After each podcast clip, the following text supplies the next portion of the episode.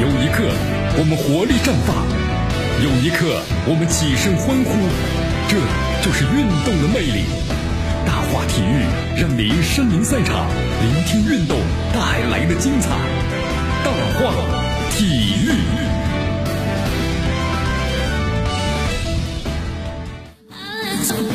好，这里是大话体育，我是江南，来继续锁定 FM 九十六点七，继续关注呢我们的节目。好，这次国奥队啊，在预选赛当中呢，你看三球，呃，三场比赛的一球未进啊，三战的揭幕。你看，呃，中国国奥队呢，无缘奥运会的新闻呢，想必呢，已经是无法刺激到咱们球迷们的神经了啊。对于这个大多数球迷或者说非球迷而言的话呢，这样的结果毫无意外，对吧？你赢了是新闻，那刺激我们；你输了的感觉好像，哎呀，正常的，对吧？这是中国足球的现实啊。好，其实事到如此的话呢，很多分析都无力了。什么技战术啊、选人用兵上啊，或者是排兵布阵上啊，很多分析都很有道理。但很多药方呢，又是我们说了治标之策啊，根子上的问题在于，咱们已经全面落后于那亚洲的主要对手了，甚至一些本来呢不及我们的对手。你看，看了连续两届这个二十三岁的这个亚锦赛啊，最大感触就对手在不断的进步，就咱们好像一直在原地踏步，还是退步了。因为那输球不可怕，对不对？打不进奥运会呢，也并不是什么末日了。但和前两年相比的话，咱们不仅没赢球和进球，还被对手呢全面压制。这丢不丢球呢，成了运气问题。比如说首战这个韩国和最后一轮打伊朗，那么都是最后时刻呀丢球给输掉了，后者还是个点球。你可以说运气不佳吧，也可以说运气呢不佳掩盖的是实力不济啊。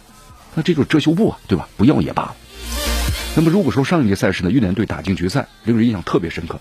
马来西亚队还有巴勒斯坦队晋级八强。那么本届赛事，你像澳大利亚、沙特呢等泰国队的这个复苏啊，都令人感到特别的这个绝望了。这才是一支劲旅应有的状态呀！我们说球队可能会有起伏，是不是？但一定会卷土重来呀！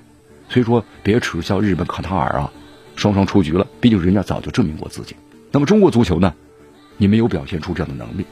俗话说得好呀，这个不破不立。你看，某种程度上，这次兵败呢，可能也并不是一件呢特别，不是一件坏事啊。可以让中国足球啊，在这个连续失败之后，能够呢真正的审视自己的实力和定位。多一点的痛定思痛的决心，啊，少想一些终南捷径的路数吧。甚至呢，你看，做好未来几届大赛没有成绩的心理预期。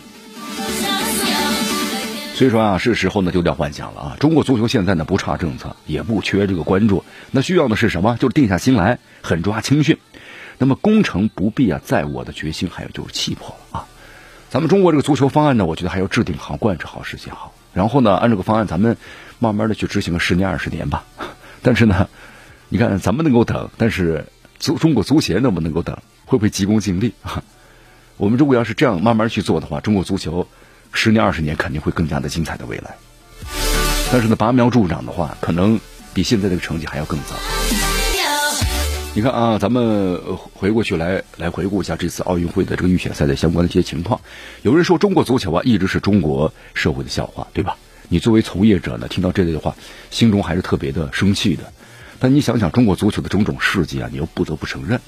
你看这次二十三岁的亚洲杯啊，国奥的这个角球的神操作，就是被大家呢，哎所诟病啊。你看，就在足球眼中啊，那是侮辱角球这个角色。就是这个国奥队呢发角球时呢挺有意思，就是不仅是玩坏了角球，而且呢还能把这个角球呢轰到对面的边线上去，完全是浪费呀。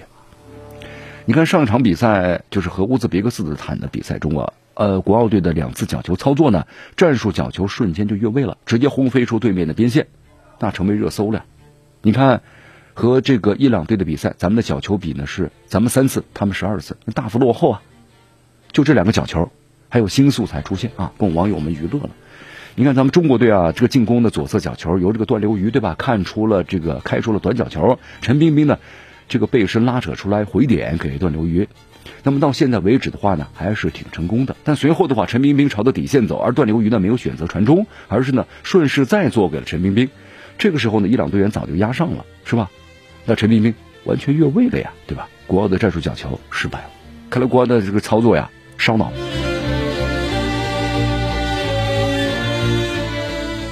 好，说起咱们中国足球的话呀。呃，咱们中国呢，诚挚的中国球迷们有最低的要求，就这次奥运会呢，我们希望就是在预选赛当中啊，能够呢进一个球啊，或者说是赢一分啊，或者说是赢一场，但是呢，只是憧憬，对吧？低年龄的国奥队在低级别的亚洲杯当中啊，连进球都无法达成了，更别说其他的小目标了。今年是第四届这个二十三岁亚洲杯了。截止目前的话呢，咱们中国国奥队啊，在这个赛事上呢，总共出场是十二场比赛，战绩呢相当差劲，十一负，仅取得过一场胜利。但是呢，小组赛一直都没出现过。你看这个惨淡的战绩的背后啊，是中国国奥队多年来呢无缘于奥运会的尴尬呀。你回顾一下历史，咱们只有成功晋级的就是一九八八年的汉城奥运会嘛那一次，对吧？零八年北京奥运会，咱们是凭借东道主的身份。那么再之后的话就没有了。进入二零二零年呢，等待中国足球的第一项比赛就是二十三岁亚洲杯，东京奥运会的预选赛。那么春节之前，这是咱们中国足球唯一的舞台了。但是又不出所料，是吧？三连败啊，零进球，国奥队用最惨的成绩在春节面前又归国人，是不是添堵了？好，继续回到江南为大家所带来的大话体育啊，咱们来说一下中国足球。你看国奥队输掉荣誉之战之前呢，咱们中国主席呢陈戌源在泰国接受媒体采访时呢，啊说了这么一段话，就是要提升国脚在国家队的待遇，比如说提升他们的欲望，包括朱丹尖啊等等等等。呃，其实咱们发现呢，陈主席啊，到目前为止呢，所所有的出发点都是呢向好的啊，但有个问题，就向好呢，不见得这个方法呢，可能就特别特别的对，是不是？你看咱们相关部门呢，最近啊也想了很多办法，调动球员呢对为国效力的积极性，包括呢增加国脚的工资啊，百分之二十啊，等等等等，那么都这样的举措。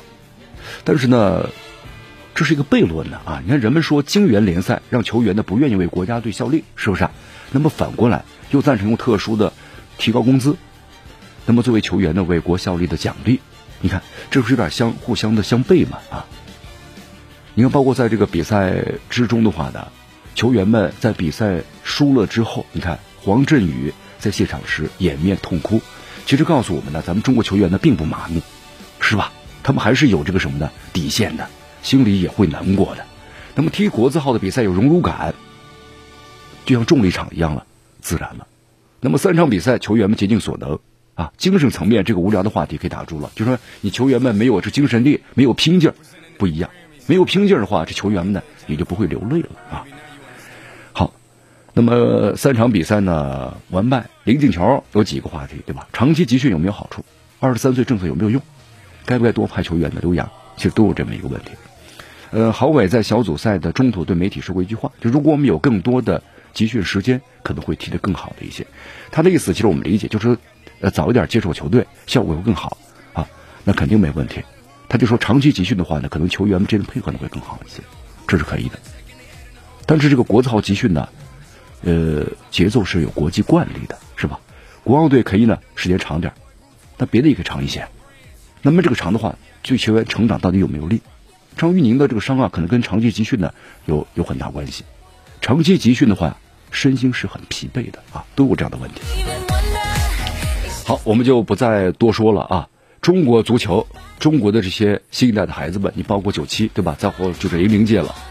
那么咱们中国呢，你看也在孩子们呢也在不断的这留洋，也有呢站住脚跟的啊。但是中国足球现在这几年的话呢，确实处于一个很严重的低谷的状态。相对于我们的这个邻国日本、韩国啊，我们确实落后的很远了。包括像越南，其实我们呢。忽略了情绪，损伤的是联赛，有可能赢不了的当下，还可能聚会输掉未来。所以说呀，一定要三思一下。好的，朋友们，今天节目到此结束，我是江南，咱们明天见。Make love, don't fight. Let's fuck tonight.